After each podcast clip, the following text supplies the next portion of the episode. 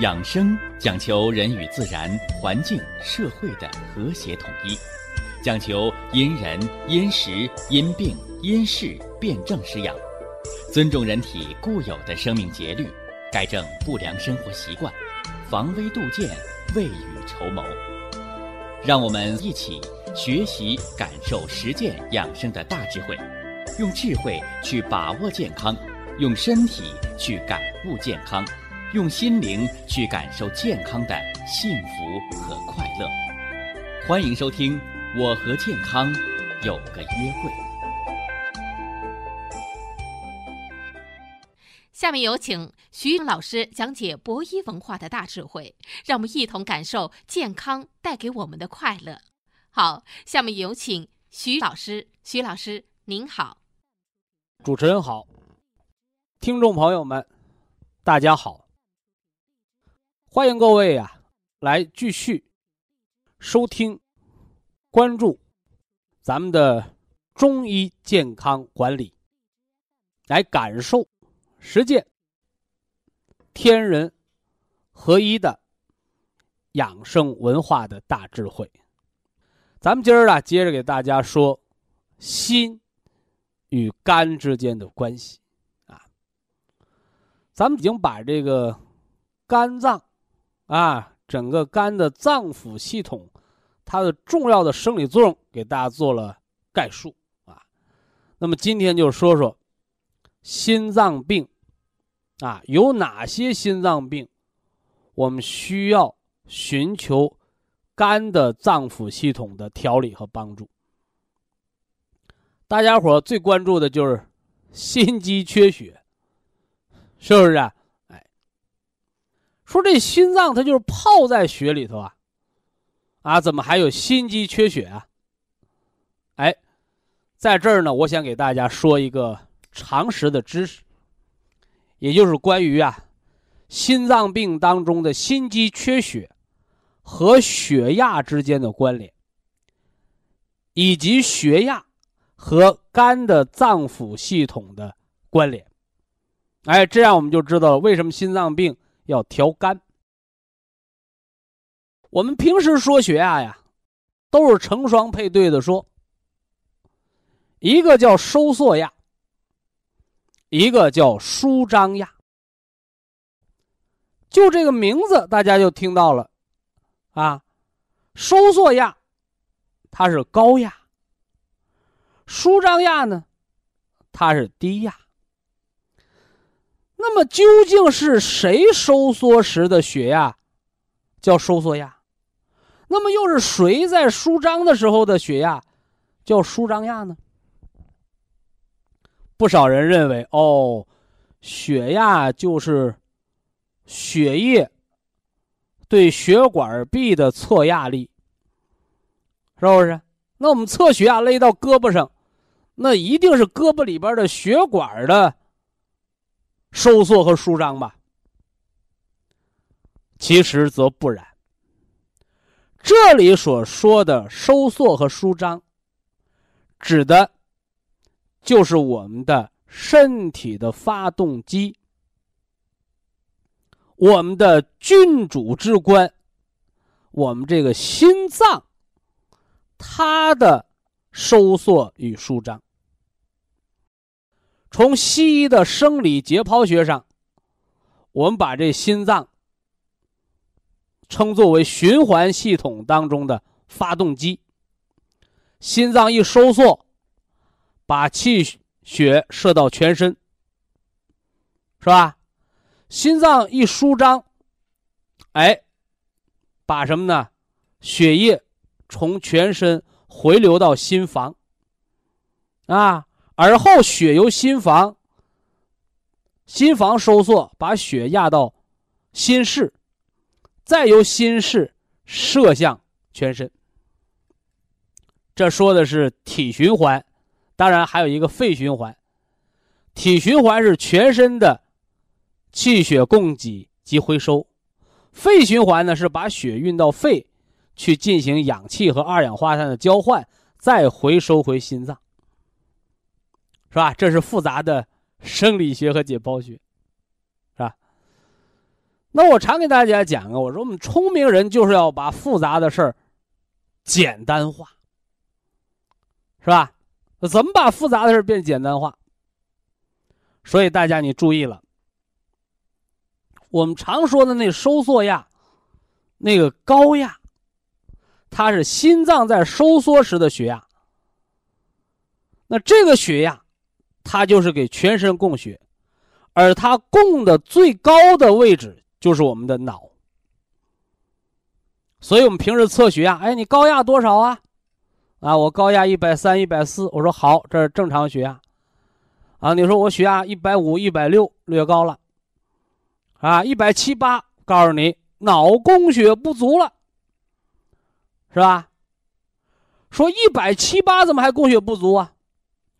因为你脑缺血，心脏才要拼命的收缩，来给它加强供血。就像人饿了才会拼命的吃，是吧？你刚吃饱饭了，你会拼命的再往肚子里塞吗？你不会。所以血压升高不是病，是人为了补足。脑的供血的缺损和不足，而升高了血压。所以血压升高是有原因的，高压高是因为脑供血不足才会升高血压。这是人的一个自保。而现代医学呢，它只是用化学药物把血压给降下来，它不去解决造成血压升高的原因，那就成了隔着靴子挠痒痒。所以，现代医学技术水平不断提高，也逐渐的认识到了高血压病不但要降压，更要解决高血压病形成的原因，改善心脑供血。哎，这是现代西医从指标到人性化的一个转变。哎，这是可喜可贺的啊！这说完了。收缩压说那舒张压。什么叫舒张压？就是心脏舒张，血液回流到心脏，为它向全身输送血液做准备的一个前提。所以舒张的时候，也就是心脏放松的时候。啊，心脏放松的时候，也就是心脏的肌肉放松、血管放松。冠状动脉供血的时候，是不是？啊？你看那个那个，你到医院打针，咱不说打静脉针，说打肌肉针啊，给给屁股那个打肌肉针哎，那个护士都说：“哎，放松啊。”而且呢，他先拿这手啊，敲一下你那个臀部，哎，你误认为打已经扎上了，你紧张没扎上，刚一放松。嘣儿，那针扎进去了，是吧？而且我们小的时候，是吧？孩子淘气，哎，看那个蚊子叮到人的胳膊上了，我们怎么抓这个蚊子？有的时候那不简单，你上去一巴掌把它拍死不就得了吗？你一动，蚊子飞了。哎，所以那时候孩子我们都，哎，很聪明。啊，看那蚊子往胳膊上一咬，好，使劲一握拳，一使劲，肌肉收缩，皮肤紧张，怎么着，就把那蚊子那个，那叫俗话叫嘴啊，实际上叫吻，是吧？哎，夹住了，它它到皮肤的吸血，那嘴夹住了，它跑不了。你这时候再把它拍死，对不对？所以和打肌肉针要放松臀部肌肉一个道理，你肌肉紧邦邦的时候，针是扎不进去的。你针扎不进去，蚊子的嘴都拔不出来，请问，血管冠状动脉的血能流进去吗？所以心脏收缩的时候，它是不供血的，只有心脏放松的时候、舒张的时候，你冠状动脉才能供血。所以呀。低压是心压，是给心脏供血的血压。所以这回大家明白了，我为什么讲低压低于六十的时候，和你高压一百八的时候危险程度是一样的。你高压一百八，脑袋要得中风了。你低压六十，心脏缺血，心脏要得中风了。哎，这是低了不行，那高了呢？低压超过九十五，心脏神经就紧张，供血供不足了。超过一百开始心衰，超过一百一二，这心可能叫心律衰竭，是不是啊？那叫严重的危险了，是不是？哎，所以这低压是心压。哎，好了，了解了血压的高压和低压，心脑的供血之间的关联，我们回到肝脏这儿，是吧？心脏要供血。心肌要收缩和舒张，这我们上回讲了，肝主曲直，啊，肝主这个什么呢？筋，而心肌细胞、心脏的肌肉的收缩与舒张由肝所主，由肝所主。所以低血压，啊，低血压，哎，你低压老上不去，叫肝血大亏。哎，我们要从补肝血来调起，是不是？因为肝藏血呀，肝又主着肌肉的收缩力，所以心脏是君主之官，它是不受邪的。所以心肌缺血，你是去盲目的扩张心脏的血管，你还是给心脏这个后脊部队，啊，给这肝血调和了。让这肝，它能调达、放松这个心脏的神经，所以哪个是关键呢？哎，这就是为什么我们给心肌缺血的患者要心肝共同的来调养。所以哇，我们补肝血啊，我们吃什么？哎，我们吃绿色补肝的食疗。同时啊，肝血足了。他去养这个心脏心肌，铁皮石斛、西洋参、红景天，用红色的养心脏的食疗来养这个心。这是补肝血来养心，叫虚则补其母，通过补肝之木来养心之火。哎，这么个调固的方法啊，调固方法。那心和肝之间的关联，我们还说到了手的握力，啊，它决定着心脏的收缩力，因为这都是肌肉的力量。那为什么心脏病人不能锻炼？是不是啊？啊，有一个隐匿型冠心病的人到医院检查，做普通的心电图没查出来。结果呢，跑平板啊，就是连上心电图跑平板叫诱发劳累型的冠心病，隐匿型的冠心病，也诱发出病态的心电图。啊，这我给大家讲过，是不是啊？什么叫电呢？你打开开关接上电源，灯亮了；你断开开关断了电源，灯灭了。所以那个心脏病的心电图。你犯病的时候，它是病态心电图；你缓解了，你没发病的时候，你就是健康的心电图。除非你是心梗，你器质性变化，你那个病是持续的，你那个病态的心电图也是持续的。所以现代人呢，为了发现隐匿性冠心病，就背那个什么呢？二十四小时的动态心电图，随机来监测。啊，监测你心律失常到底一夜能发作多少次，进而实现对心脏病的早发现和早治疗。而这个什么呢？哎，动态的心电图，哎，就通过跑步把心肌缺血诱发出来，通过心电图把它捕捉到，把它记录下来，把这病做诊断。结果一跑，好家伙，心脏病勾出来了，是吧？劳累型的心脏病吗？冠心病吗？哎，犯病了，心电图也记录下来了，哎，但是因为抢救不及时，这个隐匿型冠心病死于心脏病猝死。所以在这儿告诉大家啊，心脏病人不能锻炼的道理就在这儿呢。为什么呢？久行伤筋，因为人的一切生命活动都离不开心脏，是吧？你过度运动，你跑步啊、劳累呀、熬夜呀、饱餐呢，你这些都需要大量的气血供给，给它提供能量，而这些都需要心脏加大负荷，是不是？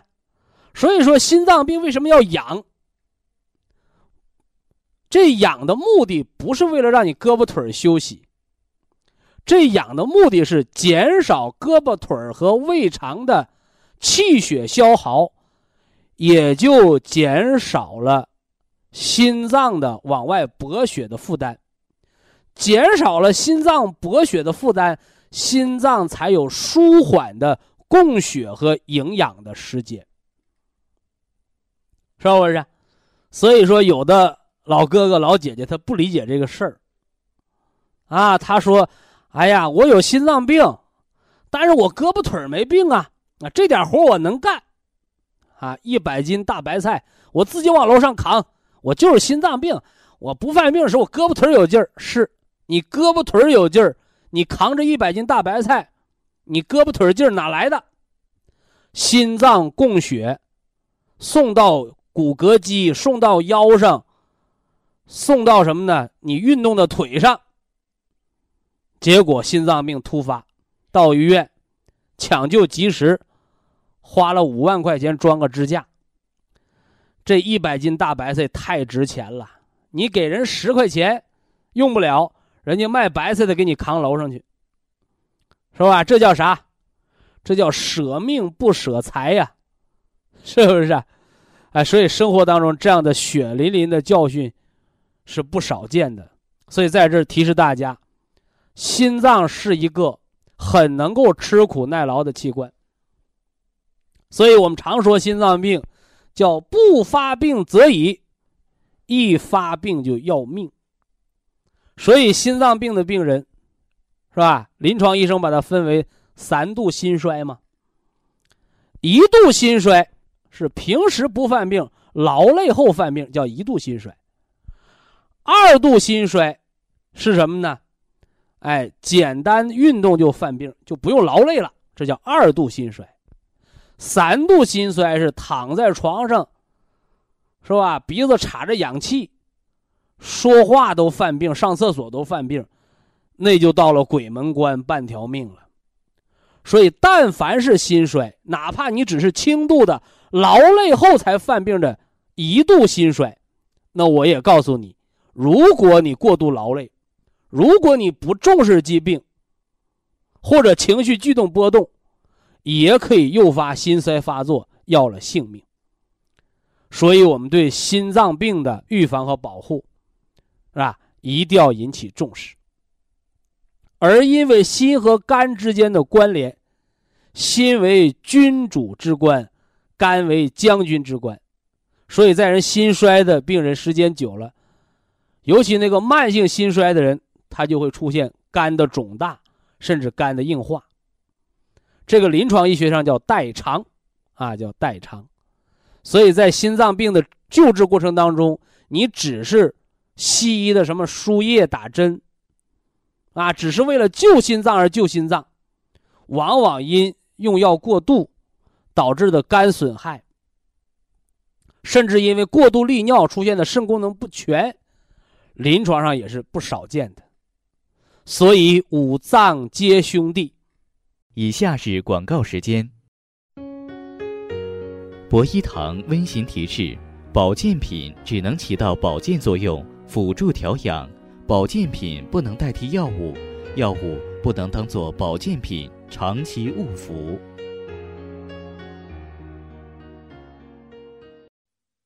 我们常给大家说大智慧。什么是大智慧啊？大智慧不是小聪明，不是弄巧成拙，而是本着自然天成的法则，顺其自然的去调理人的五脏六腑、元气本源，应和春生、夏长、秋收、冬藏的原则，补足五脏之气，让人呢不得病，少得病。让人呢健康、长寿，而且呢要心情愉快，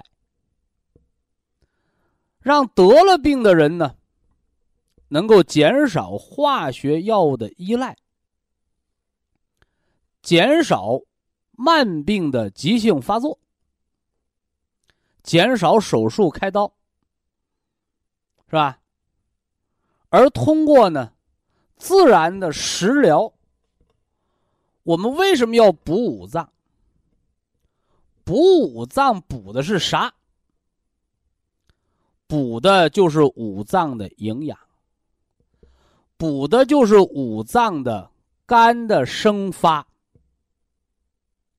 心的发散、肺的收敛、肝的封藏、脾的运化之功。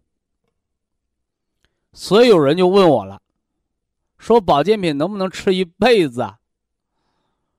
保健品的常年的调养、健康的调理，和那个高血压一辈子终身吃降压药是一回事吗？我告诉你，不是一回事药物是来治病的。保健品的调养是来保命的，这是他们最本质的区别。降压药控制血压，你吃它降，这是早期；你不吃它就升高，甚至于到了高血压十年得冠心病，二十年得脑中风的时候，你不吃降压药。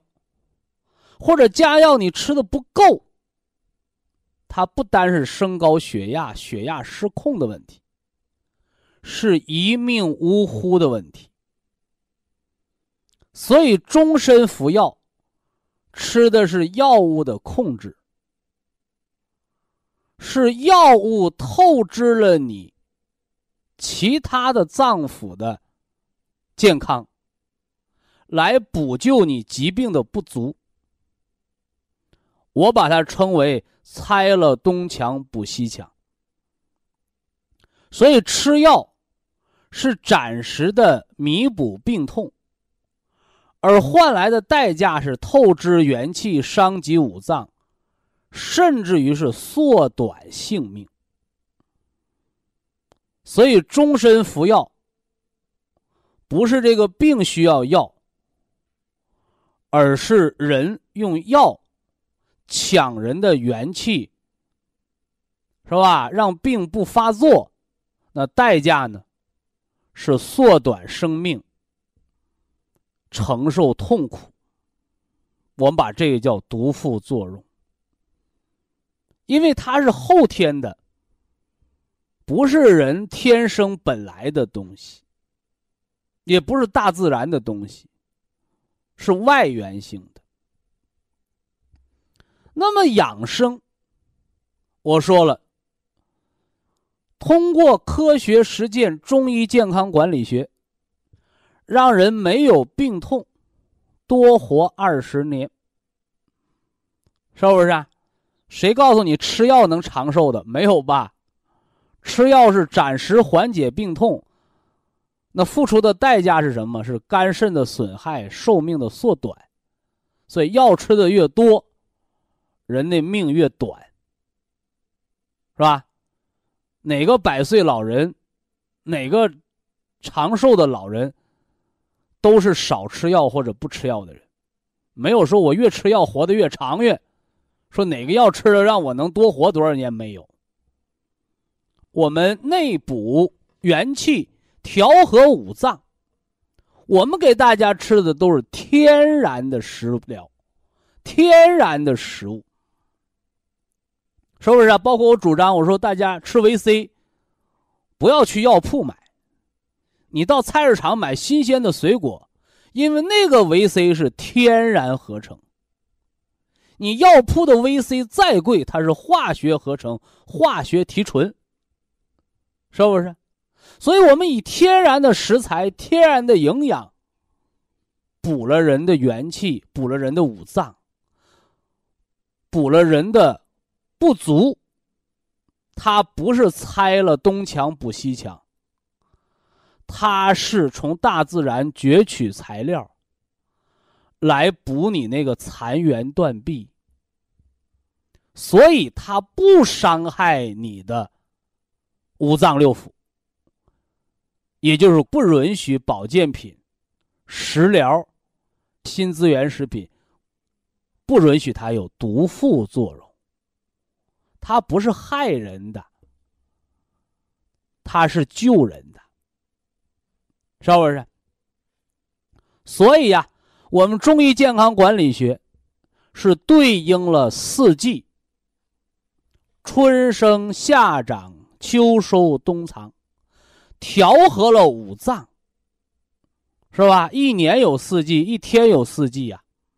人这一生当中有四季，我们把天、地、人、自然的和谐的统一起来，我们辩证施养，是吧？我们通过养生堂，通过我的学生助手的给大家的健康信息的录入采集。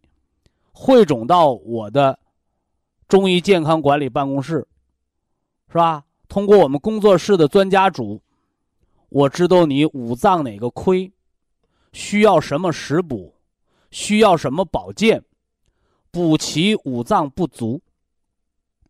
这个时候，不是为了增加服药，是为了减少服药，因为你的肝脏，它如果调达了。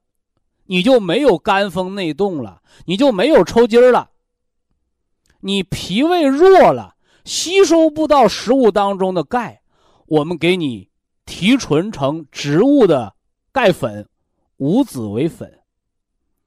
你的脾胃弱了，胆汁儿啊化的能力下降了，我们就给你提纯动物骨骼当中的骨胶原软骨素，而后呢让。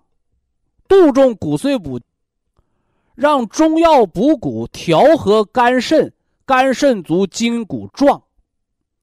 你骨质疏松没了，骨密度好了，恢复到健康水平，但是你还得衰老。不管是吃药还是吃保健品，没有长生不老的。所以衰老了就得不断的补足。你的骨密度，六十岁的人。你相当于九十岁的人的骨密度压缩性骨折的时候是病，你六十岁的人，你恢复到了六十岁的骨密度，你叫健康。但你到七十岁的时候，你的骨密度通过骨碎补，通过肾精足，你还是六十岁的骨密度，叫年轻态。所以保健品是不是吃一辈子的？你说我六十岁，我就想有六十岁的心脏，六十岁的骨密度，我不想年轻态，是不是啊？我就想到点了，关机了，power off 了，没人管你，谁强求你？你说我呀，家里条件好，现在政策好，给我退休金，一个月三千多块钱，原来是吃喝花两千，剩一千给儿女存着。现在我明白了。是吧？我现在呀，脾胃好了，一千吃喝就够，剩下一千吃保健品，是不是？剩那一千，我再给自己补好五脏，我一个月花一千，我能多活十年，我能多花再给我十年的退休工资。你花钱是买命呐，你花钱是买时光、买快乐呢，是不是啊？广大的中老年朋友，大家一定要清楚，保健品不是吃一辈子的，但是你能吃一辈子的，你比那些把保健品当药吃的人要多活十年，而且少受罪，少有症状，因为健康调理不是药，是用天然的方法补齐五脏不足，让五脏元气恢复自己的功能，恢复全自动的功能。那半条命的人，你再怎么补也恢复不到全自动的功能了。那么我们能达到的就是，人家大夫说你能活仨月，我让你吃着保健品，是吧？调理着相应的五脏元气，你多活了三年。这三年不是痛苦的活，是把剩那点元气合理的用完了。寿终正寝，没有遗憾。到点儿了，都得闭灯睡觉。人生有生，就得有谢幕的那一天儿，这就是天然的规矩，这就是天然的什么呢？法则，谁都无法改变。所以呀，别把保健品说成药，那个害人害己。更别把药说成保健品。病好了再吃药，吃出毒那就是过。所以医生有医生的职责，中医健康管理有调理的义务和任务，我们就要各司其职，高下不相慕。特别养肝，是吧？是对肝脏的不足和亢进的调理。同样，养肝的目的就是为了让肝。配合好五脏的调养，让五脏的调养、五行平衡了，就是为了元气的蓄积，而最终就是为了长寿，为了少得病，为了没痛苦。所以大家一定要明确我们养生的初心。那句话怎么说？叫“不忘初心，方得始终”。那种好了伤疤忘了疼的人，你尽管开刀。因为到了什么呢？疾病的某些程度，你不开刀又活不了命啊！所以天底下没有卖后悔药的。希望大家的养生科学、客观、合理啊。那如何科学、客观、合理？就要熟练掌握五脏的十大关系，元气和五脏的关系，五脏和生命的关系，五脏和人的四肢百节的关系。所以今天，五脏十大关系，我们说到了心脏和肾脏的关系。我们说心肾相交好睡眠。心藏的是神，主的是血脉；肾藏的是精，主的是脑髓和骨髓，还有骨。肾还有主水纳气。主人一身之阴，主人一身之阳的作用。以下是广告时间。博一堂温馨提示：保健品只能起到保健作用，辅助调养；保健品不能代替药物，药物不能当做保健品长期误服。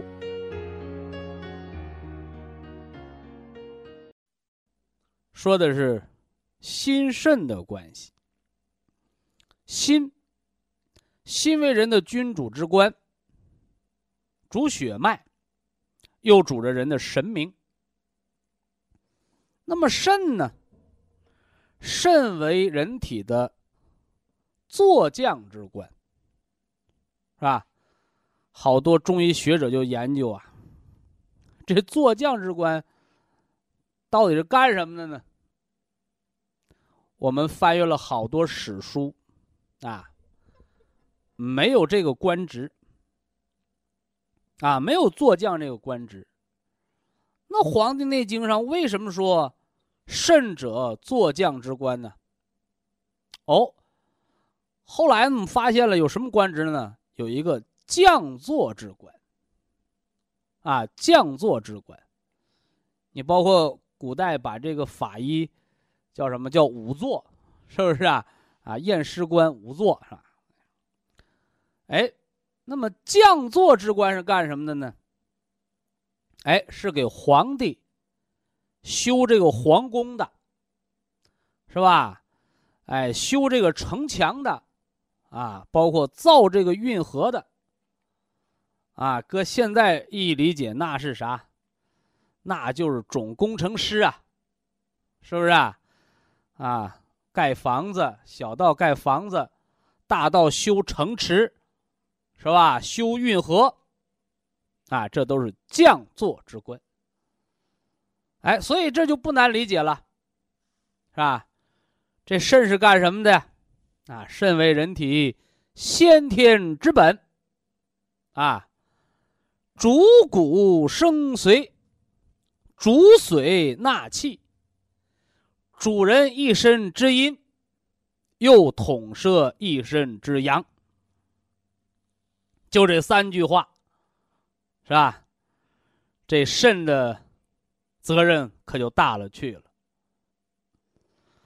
所以呀，这个肾主骨生髓。骨头是什么？骨头是人的构架。没了骨头，人就是一滩泥，对不对？髓呢？哎，心脑同源呐。这脑髓。哎，它既连着心，又为肾经所主，啊，肾所滋养。哎，可见肾和心，它是有着密切的关联和相互影响作用的。那么主水纳气，是吧？水不用我说了，啊，人是什么做的？人是水做的，地球呢？啊，地球是水做的，有依据吗？啊，人身体当中三分之二由水分子构成，是不是？所以把人体的水分全都刨出去，那人就变成了一罐骨灰了，对不对？那同样啊，地球三分之二由海洋覆盖。三分之一是陆地面积，地球也是水做的，所以人呢，就是生活在这一个水的星球上的一个水的精灵。所以我常给大家讲：一方水土养一方人，一方水土就是一方的生命，是不是？人百分之六十七、六十六点七是水，是吧？三分之二是水，啊，三分之一呢是有形成分。那么地球刚说了，三分之二是海洋，三分之一陆地，所以一方水土，三分之二取决于水，三分之一取决于土，养一方的人。所以，一方的水健康、山清水秀的地方，那出的就是健康的人。你这地儿水污染了，那就是中毒的人，就这么简单。所以我常给大家讲，要喝健康的水。啊，健康的水是你接来自来水就咚咚咚喝下去吗？不是。啊，把自来水啊接来，啊，用木鱼石。和银离子进行活化，把它煮成沸水。阳虚的人，畏寒怕冷，老是自汗，手脚发凉，吃冷的就拉肚子。哎，这类的人你要喝热水，啊，喝烫嘴的热水，是吧？反过来呢，你说我是爱上火的人。哎，那你就喝凉白开水，所以这是水中的阴阳。而有了这个木鱼石呢，你这水里边就多了矿化物，是不是啊？而有了银离子，这银离子不是你拿个这个银子打造一个水杯，是吧？搁着银杯喝水，那都白搭。是不是啊？为什么呢？因为银离子得在沸水当中才能溶解，而且是微量的，所以说要拿银壶来煮水。或者你在煮水的水壶当中放个小银箔、银片，是不是啊？说这人这一辈子你能吃掉多少银子？别说人这一辈子，十个人的一辈子，你吃掉的银子，连一个芝麻粒儿大都没有，是不是？也就多少什么呢？别说多少克，一克等于一千毫克，是不是啊？一千毫克，那你算算吧，是吧？所以微量元素，不是告诉你拿着大板牙去啃那个银条、啃那银镯子，不是。溶解到水当中的银离子微乎其微，而就这微乎其微的银离子带的正电荷。能够杀菌消炎，所以这大家一定要明确啊！哎，不要障眼法啊！说我把热水倒到那个银杯子里，你就喝银离子了，那个差太远。一定是要在沸水当中煮五分钟到十分钟，哎，你才能什么呢？喝到银离子是这么过程啊！为此呢，我们推荐大家哎，用一个健康的水壶来喝水，很重要啊，很重要。叫水活啊，细胞活水，哎，水活，细胞活，哎，人就活，啊，这么过程啊。喝银离子这个水，它还能预防一些慢性炎症啊，这我们就不说了啊，不说了。这是主水纳气，刚说了一个主骨生髓哦，还有一个肾主人一身之阴。又主人一身之阳。你说这肾它不是一手遮天了吗？是吧？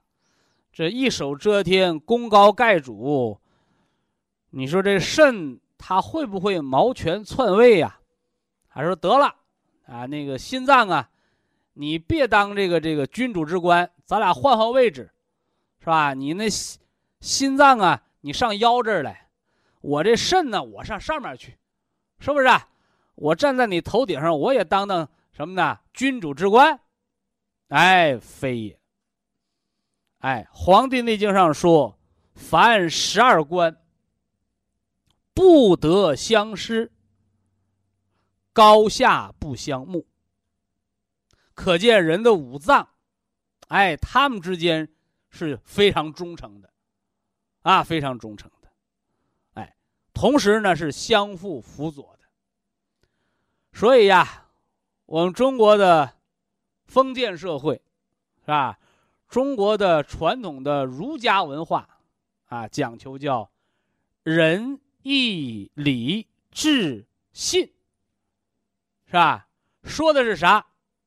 哎，说的就是五脏本来的生命功能，是不是啊？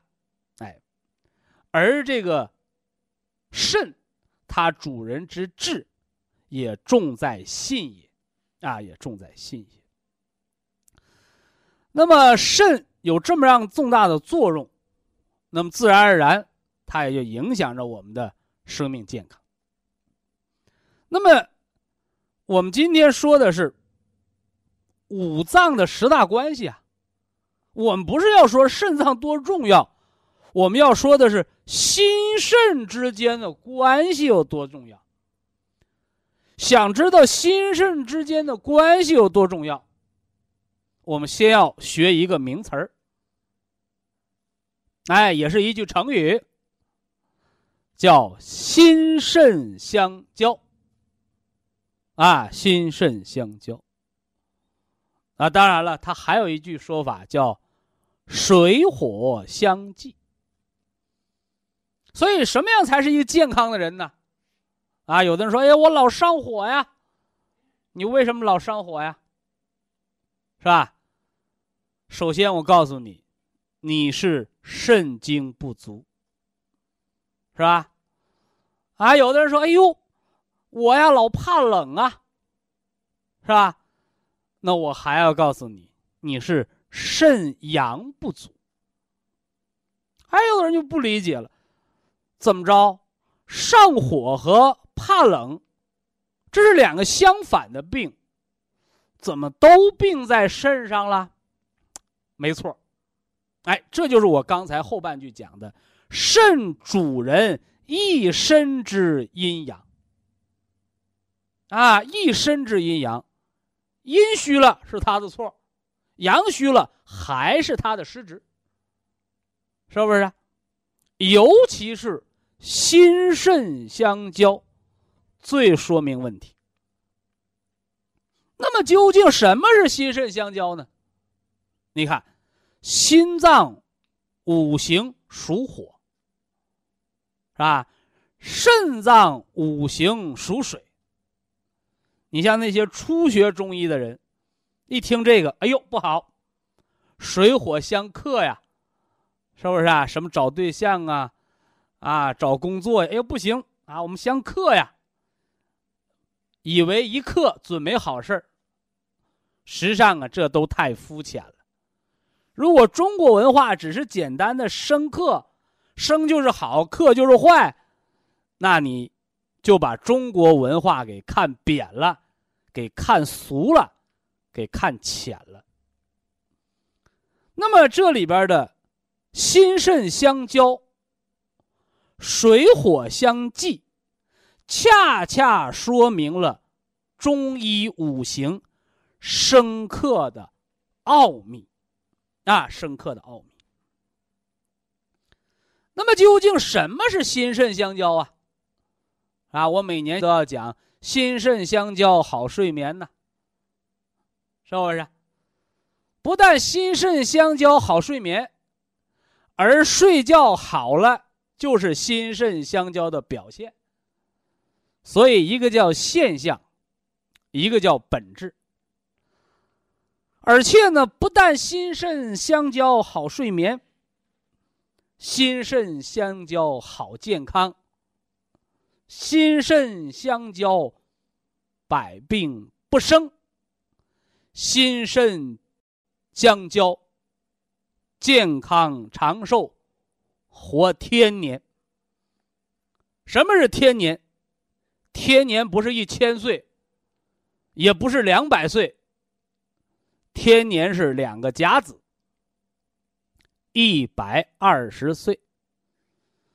所以呀，我常讲，我说活不过六十岁，六十岁是人老年的门槛你一个甲子还没活到的人，那叫夭折，啊，叫夭折。好多人常说：“哎呦，我老了啊！”我告诉你，啊，到六十岁才叫中年，过六十岁你才进老年人的门槛啊。所以说，为什么说老年病越来越多？啊，为什么说中国已经步入老龄社会？看谁，就看六十岁往上人的健康和长寿的状况。好了啊，闲言少叙，咱们今儿要把心肾相交说明白了，和心肾相交的心脏病的关系，是吧？失眠的调养，以及健康长寿，人一身阴阳的衡量，这是心肾相交当中的大话题。啊，那么究竟何为心肾相交呢？哎，我们做了这么多的铺垫，就是让你要明白这个理儿。心，五行属火，其位居上。哎，但是你这个火不能老往上烧，你这个火还要什么呢？暖于下。啊，我们也常说呀，说这人呢，你别老抬着眼皮看人，是不是啊？哎，人总有走下坡路的时候，哎，等你下坡的时候，点背的时候，你就知道人间冷暖。哎，所以人告诉你，你牛气的时候是吧？你别太得意，别太张狂。哎，三穷三富过到老，这都是中医的哲学文化，是吧？那心。心脏五行属火，这火是往上烧，那它什么时候才能往下烧呢？哎，太阳落山、夜幕降临的时候，哎，就是心火下行，阳入于阴的时候，哎，这叫心火下行。什么时候是太阳落山，晚上要睡觉的时候。这是心火下行啊。那么心肾相交是心脏的剃头刀子一头热，我这心火就晚上我就去拥抱肾脏，我就想暖你吗？非也，是吧？你这面伸出橄榄枝来，他那面得有人理会吗？不是。所以肾属水，肾水上济。你水这东西，它应该封藏在下面呢，那水怎么才能上济呀？是吧？这说很简单呐，我们一烧开水，水咕嘟嘟咕嘟嘟一开，水蒸气就上济了。特别大夏天的，你看那个湖泊呀、海边啊，你看那个水在阳光下那个影子，水影，是吧？水蒸气在蒸腾的时候，你看那个影子，对不对？哎，所以水。在它的水中的真阳之气，什么叫水中真阳之气？我给大家讲过呀，八卦当中水为坎卦，是吧？两颗两个什么呢？阴爻当中之间有一个阳爻，水中真真阳就是龙雷之火，所以冬天一打雷，那那春天就闹闹流感嘛，对不对？哎，哎，那么肾水什么时候往上升啊？哎，也是晚上，啊，你晚上睡觉的时候口干的人，一个是心肌缺血，一个是肾精不足，是不是啊？白天说实话嘴就干了，你光喝水有什么用啊？你肾水打不上来。所以心肾相交，水火相济，它这个克，恰恰是调和制约的作用。所以以后一提克。不是没有好事儿，是吧？生和克，只要适度都是好事。过火为病，这就是我们祖国中医为什么叫中医啊？我们说了几十年了，好多人还在认为中国人的大夫就是中医，这都是没文化的思想。守寻中庸之道的哲学。医疗方法、医疗思维，这就是中医。所以，中医者，中庸也，平衡也。哎，所以水火相济，是心火下行，暖足肾水，肾水上济，来什么呢？来滋一滋这心火的阴，形成一个循环。这个循环好了，人没有心律失常；这个循环好了，人没有失眠多梦；这个循环好了，人没有上火、胃寒。非常感谢徐正邦老师的精彩讲解，听众朋友们，我们店内的服务热线零五幺二六七五七六七三七和零五幺二六七五七六七三六已经全线为您开通。随时欢迎您的垂询与拨打，客服微信号二八二六七九一四九零，微信公众号搜索“苏州博一堂健康管理中心”。下面有请打通热线的朋友，这位朋友您好，您好，你好，徐老师，我是山东滨州的哦。啊，我和你通过电话，我是情志的原因，等视神经脊髓炎的那个。视神经炎啊。啊，脊髓炎。我记着，我给你纠正过两遍了。啊，对。视神经叫视神经，脊髓叫脊髓。视神经属于脑神经的范畴，十二对脑神经。你脊髓叫运动型神经，它俩不是一回事儿。这个知识我已经给你区别过两遍了，你还把它捏到一块堆搁那胡说。嗯，现在打电话干什么吧？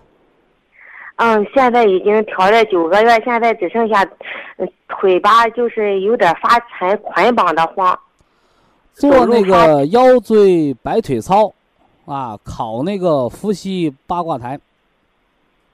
啊，现在嗯，那小便吧，晚上就三次，上半夜两次，下半夜一次。脚凉不？嗯，还行，嗯，不，嗯不是多么还凉。你这个还行是凉还是不凉？摸着是热还是凉？这你这个还行，哎我到哪儿猜去？稍微凉点儿。哦，吃那个桂附地黄丸儿啊。啊，就是吧，还有就是上呢手吧就发有点，嗯嗯，发那个皱巴的慌，就呃，腿上的病在腰间，啊。手上的病呢在颈椎。哎，现在不是那么一活动厉害了就有点麻，不活动厉害了那你就天天在家躺着，看什么时候撂炕起不来，到医院开刀去。好话赖话听不懂吗？啊。嗯 腰的问。题做摆腿操，手的问题做颈椎按摩操。嗯你如果这个病当初治疗不当，脊髓受损，人就成截瘫了，就成废人了。你现在能恢复了，适当的功能按摩呀、点穴呀，你能恢复到正常人就不错了。你再劳累，你再锻炼，折腾成残废怎么办？现在服用产品服用的恢复的挺好的和产品关系不太大。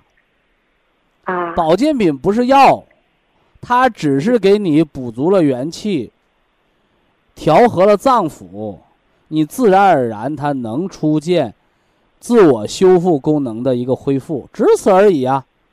你可千万别把这个保健品当成灵丹妙药，说我就吃哪个保健品，把我脊髓炎吃好的，没那个啊，只是养了肾精，肾精足是养你的脊髓和脑髓的。嗯所以说你晚上夜尿多，肾精还亏着呢，嗯。还亏着呢啊、现在秋天了，我想麻烦问一下早晨两包绿的，晚上两包黑的啊，两包绿的啊，Q 十两粒，是吧？硒两粒，蒲参汤九粒儿，啊，就按基础保健方案调就行。你，吃该三代的工作工作是吧？该干嘛干嘛，别把嗯好人练成废人是吧？吃三代呢吗？三代蓝莓蒲参康是给中风的人吃的。啊、你有中风吗？有眼底动脉硬化吗？有末梢神经炎吗？嗯有咱们就吃三代的啊。啊，嗯我一直就服用这三代的对呀、就按小中风调的嘛。啊。好，哎，就是这些吗，徐老师？改错是第一位的。嗯你当初怎么把好人折腾残的，你就爱知道怎么把残的，把它保养好的，就这么简单的道理。那你要在一个石头这儿卡两个跟头，那谁有招啊？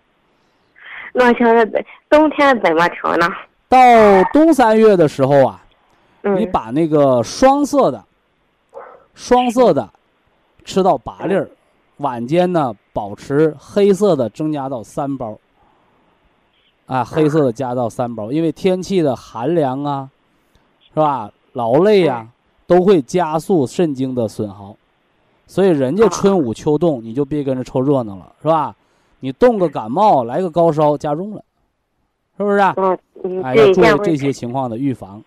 视神经是脑神经，脊髓是运动神经中枢，但是 脑髓和脊髓都属于髓，属于肾经所主，所以还是哎肾经上的问题啊。嗯，清楚了吧？我们祝您健康。好，非常感谢徐正邦老师，我们明天同一时间再会。听众朋友们，下面请您记好，苏州博医堂的地址是在人民路一千七百二十六号，服务热线零五幺二六七五七六七三六六七五七六七三七。